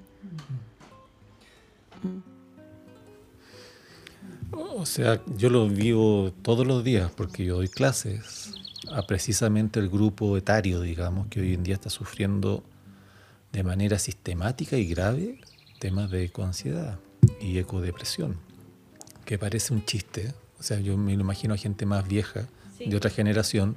hago una enfermedad nueva. Eh, claro, que tú le dices, pucha, hay ansiedad por el cambio climático, mm. y la gente dice, ah, ya, bueno, por favor. Eh, tienen casa y tienen, que también tiene algo razón, ¿no? Eh, pero no se dan cuenta que hay algo ahí muy profundo de pesimismo existencial y de miedo frente a la posibilidad real de que no pueda continuar la vida, la humana, sobre el planeta. Em, y yo creo que la, yo creo que bueno, hay varias cosas clave. ¿ah? Una es la que tú acabas de mencionar y parece que fue la que mencionó la, la psicóloga, la psiquiatra, que es el tema del duelo. Porque la gracia del duelo es que te permite superar y trabajar el dolor, ¿no? No, no quedarte con él. Y salir resiliente. Y salir mejor parado, ¿no? Y entendiendo el sentido, al, por lo menos aceptando esa muerte como, como parte de la vida, ¿no? Y, yo creo entonces que tenemos que pensar muy seriamente en cuáles son esos duelos. Eso no, creo que no lo hemos pensado. Yo tengo una colega norteamericana, la Simini Howie, eh, una antropóloga, que ella, por ejemplo, eh, ha hecho eh, procesos de duelo ante la muerte de glaciares en, en Finlandia, por ejemplo, en Islandia que de hecho uno se murió, se, se, ha ido muriendo los últimos 200 años, y hace poco fue como que dieron oficialmente por extinto un glaciar, imagínense un glaciar, que debe tener un par de millones de años. Y ella ejecutó un, eh, un proceso de duelo formal, ¿no? o sea, me refiero como una ceremonia. Eh, precisamente para tratar de, darle sentido a este tipo de muertes que van a seguir ocurriendo, pero que no tenemos la herramienta, no tenemos la manera de pensar en términos de duelo cuando se muere, se extingue un río, un glaciar, que está sucediendo, lo estamos viendo en Chile, en todas partes. ¿no? Eh, es una cosa y la otra, yo creo que es bien importante, que es eh, perderle un poco el el, miedo, perderle un poco la distancia eh, a la muerte misma como situación. Em, creo que ahí también tenemos que hacer un trabajo. Eh, estamos muy poco acostumbrados a la muerte. Nuestro abuelo y abuela veían muertos literalmente mucho más. Se moría la tía y había que vestirla en el campo también, en zonas rurales, están mucho más acostumbrados a la muerte, matan a sus animales para comerlos, nosotros los vamos a comprar el pollito envasado. Eh, tenemos como una relación muy lejana eh, con la muerte como proceso y como materialidad. Los pueblos originarios eh, tienen otra relación con la muerte, porque son otros ciclos temporales también los, volcanes hacen erupción y matan todo, pero después tú sabes que de aquí a 200 años más va a surgir la vida de nuevo, porque de hecho la ceniza volcánica no hay mejor nutrientes para la Tierra que la ceniza volcánica, porque tienen otro, piensan en otras temporalidades, no piensan en los próximos cinco años o en los próximos cinco meses, ni en los próximos cinco horas, piensan en los próximos cinco siglos, ¿no? Eh, entonces tenemos que también cambiar nuestra relación, creo yo, con el proceso de la muerte, qué es lo que es la muerte, eh, y no verlo como algo ajeno, lejano, que está después de la vida, ¿no? sino que es parte de la vida, de la existencia, y que la existencia es mucho más que vida, mm. y que hay mucha más vida y muchas más muertes que las que creemos. Y que de alguna forma en la vida la vamos explorando la muerte en pequeñas o grandes experiencias, eh, ya sea en el sueño profundo o también experiencias eh, cercanas a la muerte que eh, nos, llevan a ese momento, nos estamos preparando a través de la vida para ese momento como de emancipación sobre la materia corporal, ¿no? como el alma se libera de alguna forma y esa liberación va ocurriendo en nuestro día a día también. O sea, la muerte es el morir de los aspectos también eh, mm, mentales, físicos y, vivir a otra experiencia eh, interior. O sea, la muerte nos puede enseñar mucho si, si dejamos que nos enseñe. Mm. Mm. Y, estamos rodeados de muerte. Ya, uno dice muerte como tú arrancaste esta conversa o esta sección. Tú decías, mucha gente va a escuchar muerte y le va a dar repelús, ¿no? Eh, porque claro, porque por alguna razón esa, esa cosa que es otra que la vida, y no sé por qué es otra, ahí hay una pregunta, como que la sentimos como que es problemático, ¿no? Eh, nos nervio, pero al mismo tiempo estamos todo el rato relacionándonos con la muerte. En la comida, sin ir más lejos, quienes coman carne y está todo bien, ¿no? Pero ahí hay un, tú matas a un animal para comértelo y ahí también hay algo que hay que reconocer y celebrar, si es que cabe, y eh, em, embrace, dicen los gringos, ¿no? Como aceptar y tomar, ¿no? Eh, había un eh, político de derechas que fue el hazme reír hace unos años atrás porque decía que él hablaba con Jaime Guzmán, ¿no?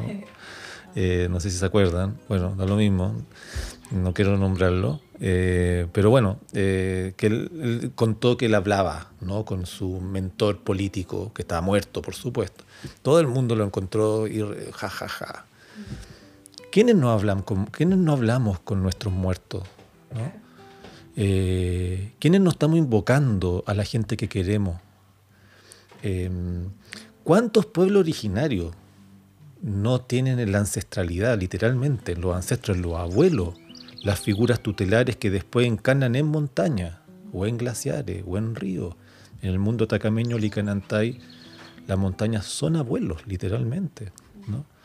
Eh, pero esa conexión con la muerte que tenemos todo el rato, no la reconocemos. el dormir, como decía Daniela, son formas de morir todas las noches porque de verdad sucede otra cosa que no es la vida, la vida como estamos ahora, como nosotros entendemos vida, eh, pero, pero no, no, no, la, no, no, la estamos viendo y eso yo creo que nos impide tener una relación más sana con esto que llamamos muerte. Que es el que no queremos verla. Mm. Hay muchas cosas que no queremos ver, entre ellas la muerte. ¿Sí? Y bueno, a nivel biológico, perdona, las células que tenemos en nuestro cuerpo están muriendo continuamente y se van renovando, entonces como nosotros biológicamente estamos muriendo y, volviendo a vivir todo el tiempo. Exacto. Es verdad, ¿no es Entonces... Bueno, la meditación también es una muerte, te mueres a ciertos aspectos que de hecho van quedando atrás y naces de nuevo después de cada meditación. Y, y, a veces en la noche también nos pasa eso. Como que un nuevo día es como, a veces, cuando el sueño ha sido bien profundo y reparador, de verdad que uno como que se le olvidó todo lo que... De hecho hay que hacer un ejercicio como para volver a acordarse en quiénes somos, dónde estamos, qué estamos haciendo. A mí me pasa eso, eh, despierto y, pienso, ¿dónde estoy? ¿Qué ah, día es hoy? ¿Con quién estoy? ¿Y quién soy? Eso, es como una muerte, ¿no? Volviste a nacer ese día en la mañana. A nacer, sí. Mm. Y ah, bueno, ahí hablan de que hay distintos tipos de muerte. Hay muertes que quizás son necesarias, como por ejemplo eh, ciertas prácticas o eh, de cierta forma el actual sistema de vida que tenemos, el sistema económico y todo eso, hay, cosas que debemos dejar morir y con las que estamos todavía aferrados, ¿no? Yo digo, vamos a tener otros tipos de vida, le digo al sea, ya no vamos a poder consumir como habíamos consumido hasta ahora. Quizá hay gente que no va a aceptar eso. Que tu vida como la conoces hasta ahora, vas a tener que dejarla morir y, comenzar a vivir una, nueva. Y también yo creo que eh, para mí también ha sido importante un poco una crítica también a ciertas perspectivas más ecosóficas, incluso ecofeministas, em, que, que en un gesto que yo eh, celebro, ¿no? de tratar de, de integrar más la muerte, empiezan a tener una perspectiva de la muerte que está eh, completamente integrada a la vida y que es parte de la vida y por lo tanto como que no pasa nada, está todo bien. Un poco la figura del compost. Eh, de hecho se usa mucho y a veces se abusa de la figura del compost como precisamente esa metáfora de que la muerte se convierte en vida y la vida se convierte en muerte y está todo unificado y por lo tanto, chiquillos, chiquillas, no nos asustemos, está todo bien. ¿No es cierto?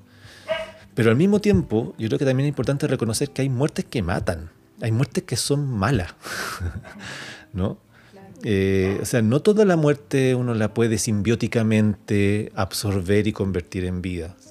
A lo mejor sí en ciertas temporalidades, ¿no? Pero hoy en día estamos viendo y estamos experimentando muertes que son que matan, muertes que matan, no muertes que dan vida. Muertes sistemáticas por los procesos extractivistas de violencia. Entonces también es, por eso eh, la pluralidad de muertes también es interesante verla en ese sentido, que también tenemos que reconocer que hay muertes que son generativas, pero otras que son muertes que son eh, destructivas, ¿no? hay muertes que no deberían estar ocurriendo y que deberíamos estar luchando para que no ocurran. No, no simplemente aceptar, ah, bueno, para mí las especies, por ejemplo, esta especie se va a extinguir, qué pena. Hmm. No puedo aceptarlo. O que, se seque un río porque estamos haciendo un mal uso de las aguas. Sí. Y, para, y hay para mucha gente que, que se muera un río no es como bueno, es parte de la vida y se regenerará como el compost. No, es, que se le mueran sus proyectos de vida. Estoy pensando en los pueblos originarios. Porque tienen otra relación con el río. El río no solamente es un recurso, es parte constitutiva de su vida. ¿no? Es como que te dijeran, te vamos a sacar un brazo. ¿no? Eh, su, sistema de existencia deja de funcionar si tú le secas un río, un leufu. Eh, entonces, Mm, e, esa muerte hay que también como reconocerla en su peso ontológico existencial, ¿no? Para, o sea, no todo puede ser simbióticamente convertido en toda muerte me refiero, en, un proceso generativo, ¿no? Hay, muertes que van a ser duras y que están siendo muy duras para muchas comunidades, muchos territorios, eh, y esas no van a parar fácil. Entonces también, ¿cómo nos hacemos cargo de esas muertes también, ¿no? que no van a ser compostables, no, no, no, en el, por lo menos en el mediano plazo. Que son simplemente pérdidas, pérdidas que no, se pueden reemplazar. Pérdidas duras, mm. pérdidas muy fuertes eh, de existencias, eh, de, la existencia que se pierde del río, pero esa existencia del río es inseparable de la existencia de otros seres, como son comunidades más que humanas, ¿no? Eh, o más que no humanas. Y eso también hay que empezar a, reconocerlo. Mm. Es fuerte el tema, hay mucho que conversar al respecto.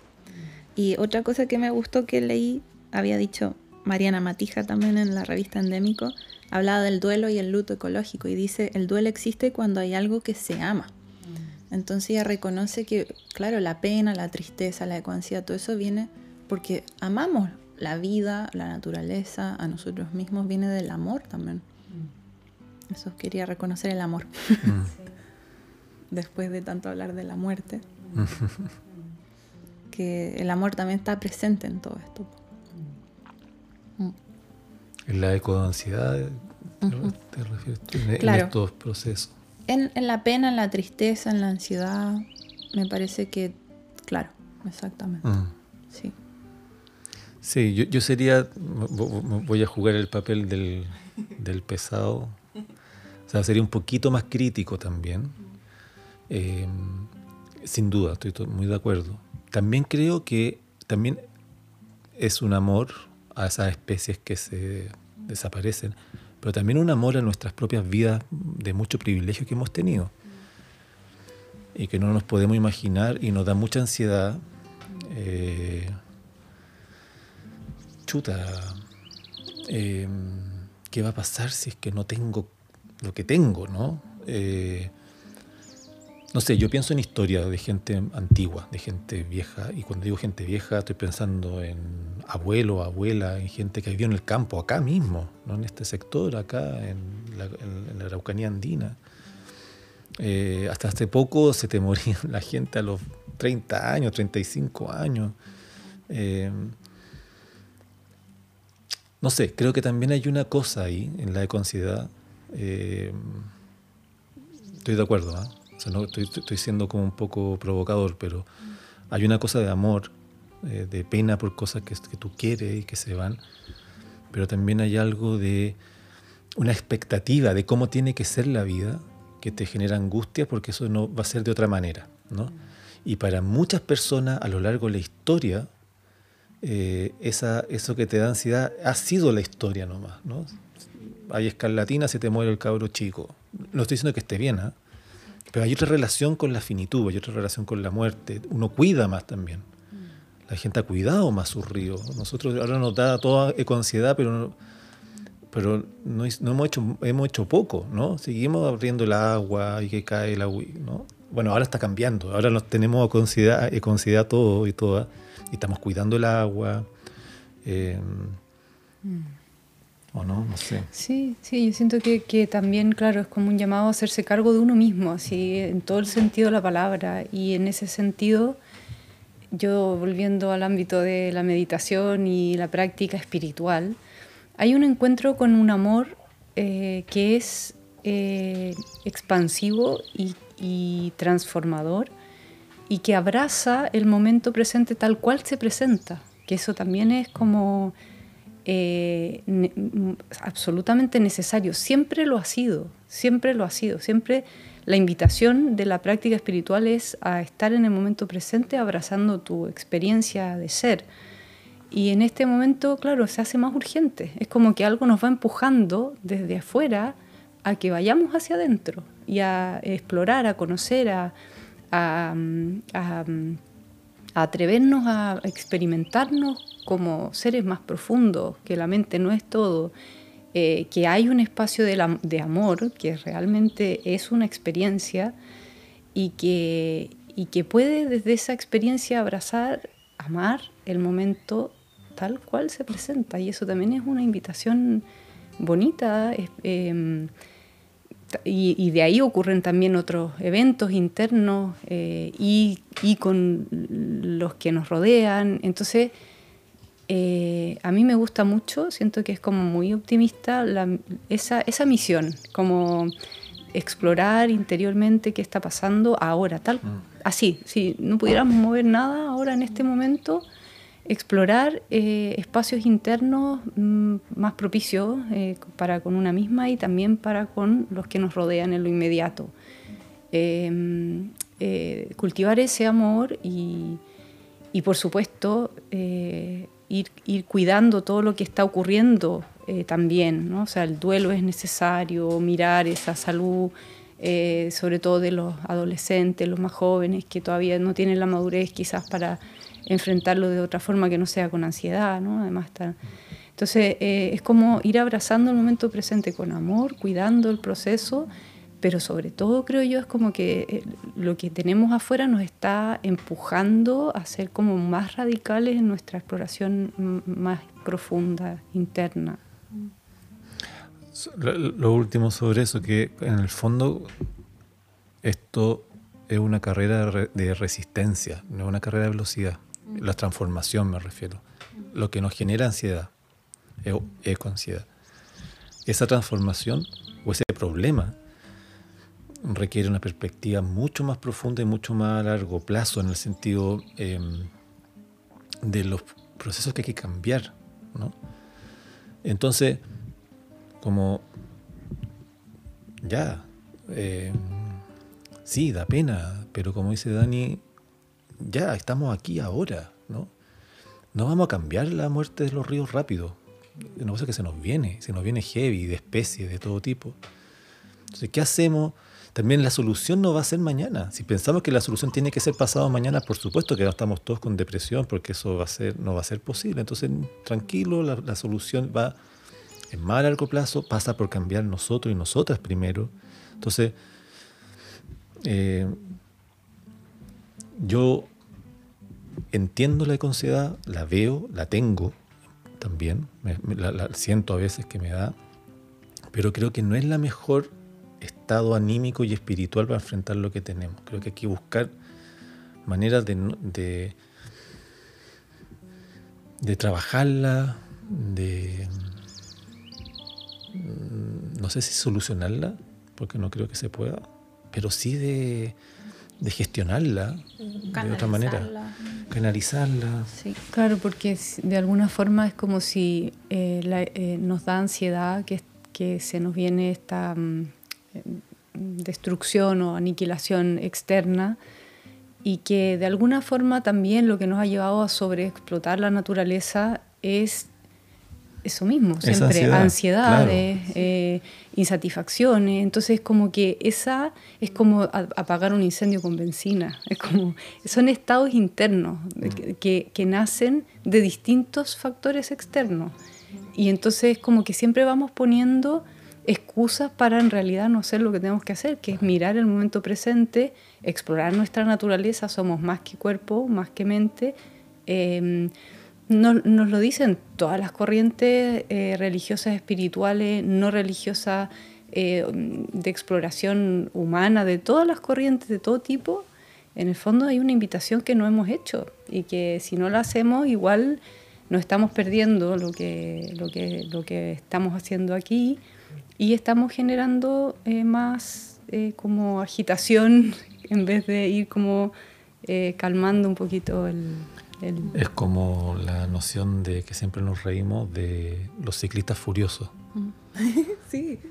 O sea, para eso prefiero que todos andemos en auto. O sea, si vamos a estar furiosos andando en bici, esa no es la solución, ¿no? O sea, si vamos a, si, si, si vamos a tener ansiedad frente a un problema que a la base está la ansiedad, eh, chuta, eh, si, la solución al problema de la sustentabilidad urbana es tener gente furiosa, pero en bici, no, no. Claro, tiene que ver con los estados internos, que son importantes. Creo que ahí no nos hemos detenido lo suficiente en ese cuidado. No había pensado eso de los ciclistas furiosos. Entiendo la furia también. La furia tiene una razón de ser. Y nos caen bien. Y nos caen bien. a mí me gusta. Prefiero, yo, igual, yo prefiero ciclistas furiosos que automovilistas furiosos. No sé, yo prefiero. Es que andando en bici en Santiago yo también muchas veces sentí esa furia de sentirse pasado a llevar por los camiones y los taxistas y todo eso. Entonces, sí, claro, la furia, también hay furia y rabia mm, dentro de todo mm. esto, pero entiendo de que no va por ahí quizás la cosa, ni por la ansiedad tampoco. O sea, yo lo discutí harto con mi estudiante, que una, es una tremenda cuestión, ¿eh? o sea, más allá de los ciclistas furiosos y la ansiedad, pero por ejemplo, em, por ejemplo, ¿ustedes creen, esta es una típica pregunta heavy, que yo encuentro que es bien heavy, ¿creemos que hay cosas, intervenciones que hay que hacer amén de lo que piense la gente? ¿O, o privilegiamos la democracia y las soberanías territoriales y la autonomía que tienen las personas y los colectivos? Eh, privilegiamos esos principios, sea cual sea la consecuencia. Por ejemplo, obligamos a que la gente se vacune. O por ejemplo, yo estaba en un conversatorio con una persona muy importante del mundo del ambientalismo, más formal, mundo ONU, ¿no es cierto? Y él decía, mira, ¿sabéis que estamos en un momento que es lo mismo lo que piensa la gente? No, estamos para, para, hacer conversatorios con la gente y qué, opina usted sobre hacer eh, eh, intervenciones para eh, la sustentabilidad hídrica. Hay que hacerlas, casi como top-down, o sea, no casi, totalmente top-down. Sí, una decisión de arriba. Para abajo, ¿por qué? Porque la urgencia lo justifica, la emergencia lo justifica. ¿No? El fin justifica los medios. Y estamos en una emergencia y como un doctor que no te pregunta si te duele, sino que te opera, estamos en una situación en que hay que operar y no hay que preguntarle a nadie. Yo soy de el otro bando. Yo prefiero que nos extingamos, porque a lo mejor eso es lo que le toca a esta era. Los humanos, los microbios, las plantas y otros animales mamíferos van a seguir viviendo, pero nosotros como no prefiero que nos extingamos, pero pucha, respetando ciertos valores, ciertos maneras de relacionarnos, no perder mínimamente ciertas condición humana, ¿no?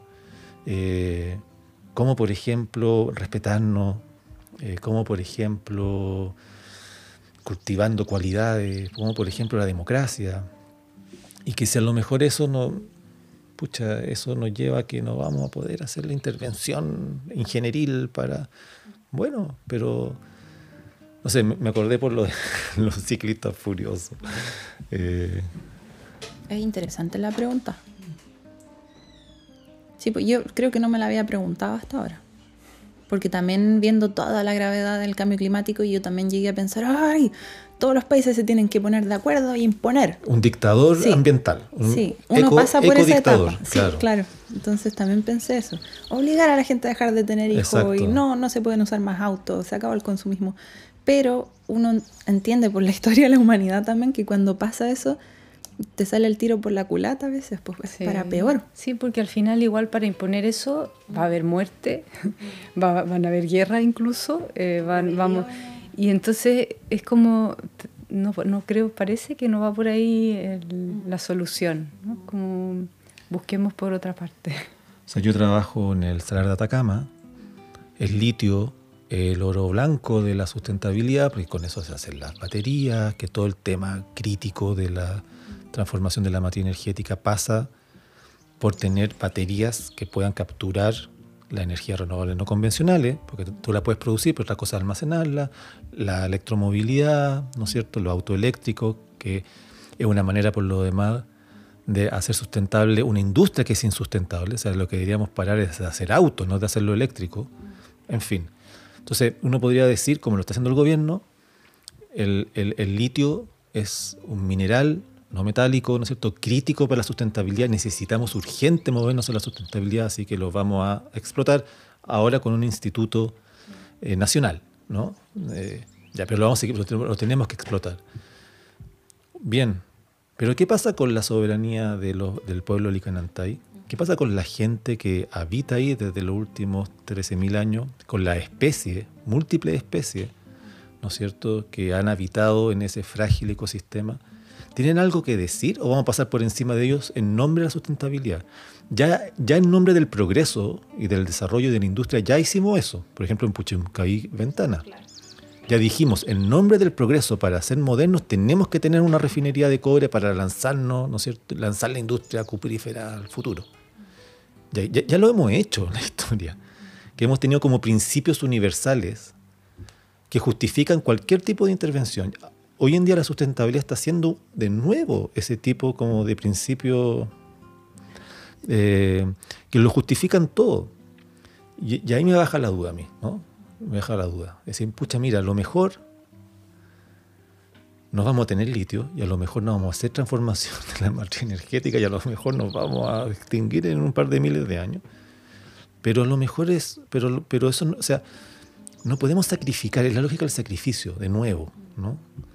Eh, modos de vida, proyectos de vida, forma de relacionarse con la naturaleza en nombre de esa sustentabilidad que es media a veces muy mental, es muy genérica, es muy racional, pero no toma en consideración otras cosas, ¿no? Eh. Quedo pensando. que no sé cómo solucionar el problema del cambio climático, pienso yo también. Ah, yo, yo, estaría, o sea, esto no es, no sé, yo también estaría por prohibir cosas, o sea, no es que diga como que no hay que hacer nada, por el contrario, o sea, pero, pero la cuestión es quedarse con el problema, eh, no, no, no, no, resolverlo de una patada, ¿no? Se entiende.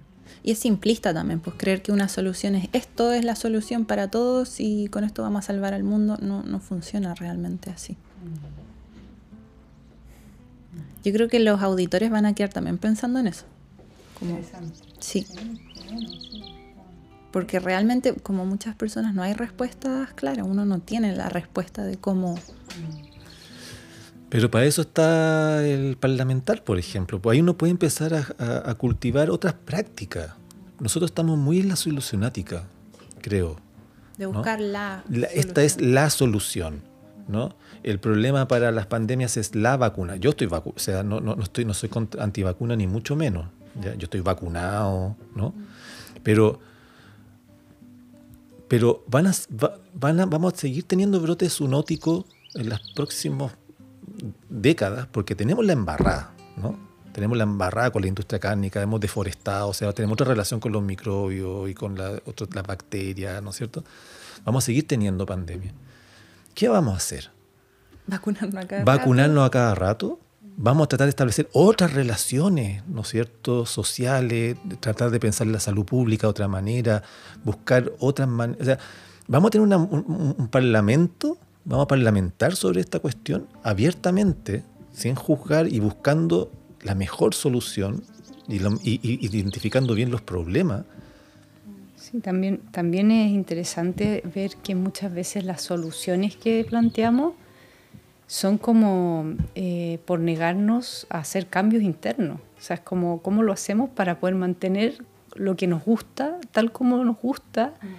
Entonces nos gusta mucho, mucho viajar, nos gusta mucho, mucho comprar, nos gusta mucho hacer estas cosas. Entonces, claro, se nos está viniendo el mundo encima, pero ¿cómo lo hacemos para agarrarlo un poquito más para poder seguir haciendo lo que queremos hacer? Auto eléctrico ahora. Es Ahora, eso, claro, lo- y- autoeléctrico, y, entonces eso tenemos que verlo, tenemos que hacernos cargo, porque eh, y realmente también comprendernos, porque lo- el impulso que nos lleva a desear eso es nuestra insatisfacción, nuevamente, o sea, es como la insatisfacción llevada afuera y, y vamos a tener que hacernos cargo y eso lamentablemente es cada uno consigo mismo, no, no, es- no hay una política pública que nos permita, eh, eh, cada uno se hace cargo de su insatisfacción, ¿no? Es como, no, no, no se puede hacer global eso.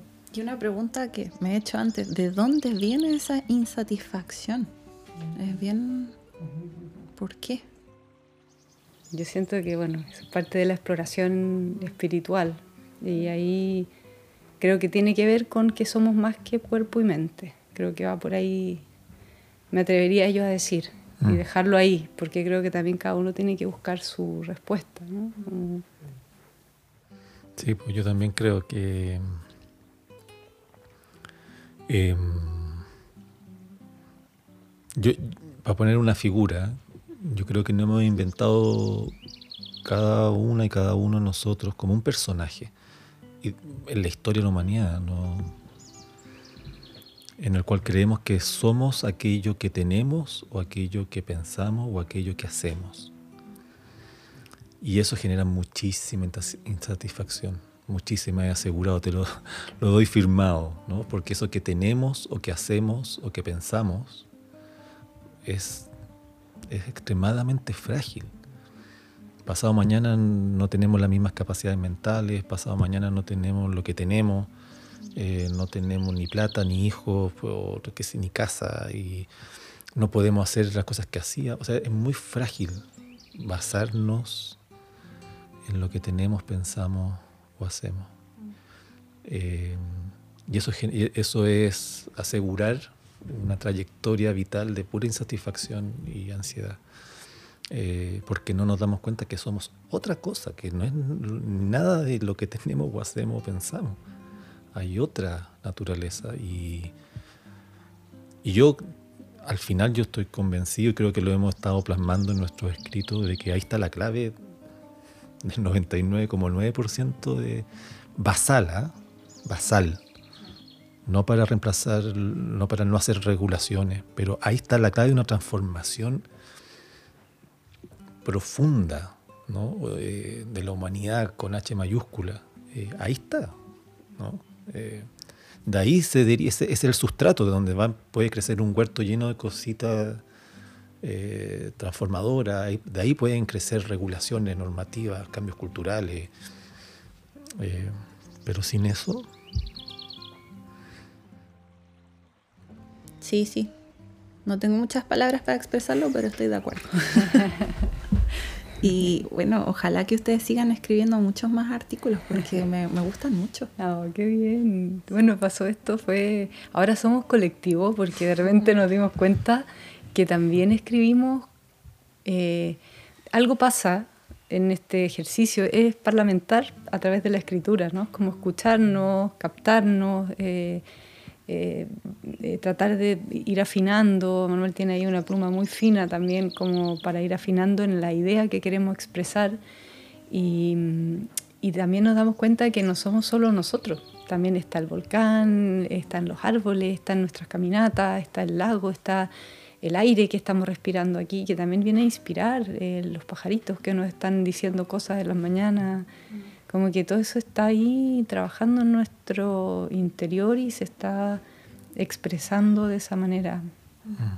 Claro, precisamente con la figura del colectivo Molco que le pusimos, muy pomposamente, eh, es también un ejercicio en sí mismo de dejar de identificarnos con esos personajes, que es Daniela Cienfuegos y Manuel Tironi. ¿no? Seguimos, siendo, seguimos siendo parte, no, no, hemos desaparecido, ¿no? Pero cómo también buscar otras maneras, de, en este caso de autoría y de copensar, que sean un poquito, que hagan un gesto al menos, de un poquito más de apertura, pluralidad, de, de no caer en la misma figura de autores, ¿no? y reconocernos como una comunidad que es fluctuante y que más que, como decía Dani, que no, no somos solamente no, nosotros dos, sino que eh, otro elemento no humano incluso, ¿no? que, que somos que es parte de, del son parte del colectivo, ¿no? Eh, reconocer eso como nosotros decimos, no somos solo el podcast, no somos yo y el Seba, es mucho más que nosotros. Exacto. Sí. Mm. Exacto. Y, y, también yo creo que hay ahí, en ese tipo de cosas que son muy, imagínate, como, como firmamos un artículo en una revista que, que no, no sé si es muy popular, ¿no? Eh, pero son gestos de esa manera, de ese tipo, ¿no? Por ejemplo, por ejemplo, ¿qué pasaría si ese pequeño gesto uno lo ampliara y uno se sintiese en la vida? ¿Qué pasa si la empresa forestal que saca árboles aquí en Traiguén se diera cuenta de lo mismo? Que no, no es solamente esa plantación de pino, están insertos en una ecología de cosas, de comunidades, de otros bosques, de otros ríos, y que son, son todo eso, ¿no? ¿Qué pasa si empezáramos a pensar más ecológicamente en ese sentido? No ecológicamente porque sabemos teoría sobre la sustentabilidad, sino que ecológicamente porque nos sentimos parte de un enmayado, que es, que más que nosotros mismos, nosotras mismas, y que dependemos de ese enmayado. ¿no? Eh, entonces, claro, ponernos colectivo mol con una tonterita, muy boutique, muy ABC1, eh, pero, pero, pucha, pero un gestito mm. por, por, por tonto que sea, pero como que para mostrar que hay otras formas de empezar a pensarnos, ¿no? Y que si se extendiesen, chuta, otro, otro, otro pájaro cantaría, ¿no? Sería otro mundo. Es verdad. Oye, qué sanadora esta conversación. Eso siento. Qué bueno. Hemos sido muy privilegiados. Nosotros, muchas gracias por invitarnos y considerarnos con ustedes. No sé si, bueno, yo ya estoy finalizando. No sé si ustedes tienen más que compartir. Podríamos estar mucho rato más sí. sí, cuando no, nos no nos den cuerda. No nos den cuerda. Uno pierde la noción del tiempo y realmente después da lo mismo. Sí. Mm. Quizás, bueno, es que creo que está bien eh, por hoy. Quizás en otro momento podríamos volver a, sobre todo en porque tenemos mucho que hacer hoy. tenemos ahí una, unas hazañas que cumplir. Entiendo. Muy bien. O tú, a lo mejor tú querías decir algo. No, nada, nada, nada. nada saludar a mi mami, mi papi. sí, porque ahora puede ser que hasta uh, que estamos en el ranking, estamos felices con eso. No, lo hemos compartido. Sí, qué emoción, sí, qué bonito. Bueno, eso. no, agradecerles. Darles las agradecerles por este espacio muy bonito y necesario. Mm. Y un honor haber participado. El honor es nuestro. Y gracias por este parlamentar. Eso. Soy un parlamentar.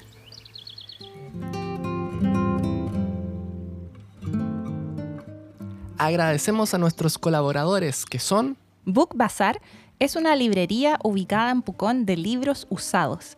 Tienen una gran variedad de textos, desde novelas, biografías, libros especializados, autoayuda, espiritualidad y mucho, mucho más. También tienen libros en distintos idiomas, inglés, español, alemán, francés y otros. ¿Qué mejor forma de apoyar a la economía circular que permitiendo que los libros vuelvan a circular y vuelvan a ser leídos por otras personas? Humo recolector son inciensos, son muy ricos y están hechos de manera local en Pucón, donde se utiliza la corteza del árbol del canelo como un residuo de la industria para elaborar estas varitas de incienso, que huelen a naturaleza. En barra son productos cosméticos como champús, acondicionadores, jabones y otros productos en barra, sin empaquetado, son basura cero, biodegradables, 100% veganos, no testeados en animales y son súper buenos. Muchas gracias a Book Bazaar, en barra y humo recolector por apoyarnos. Muchas gracias a todos nuestros auditores y que tengan una buena semana. Chao.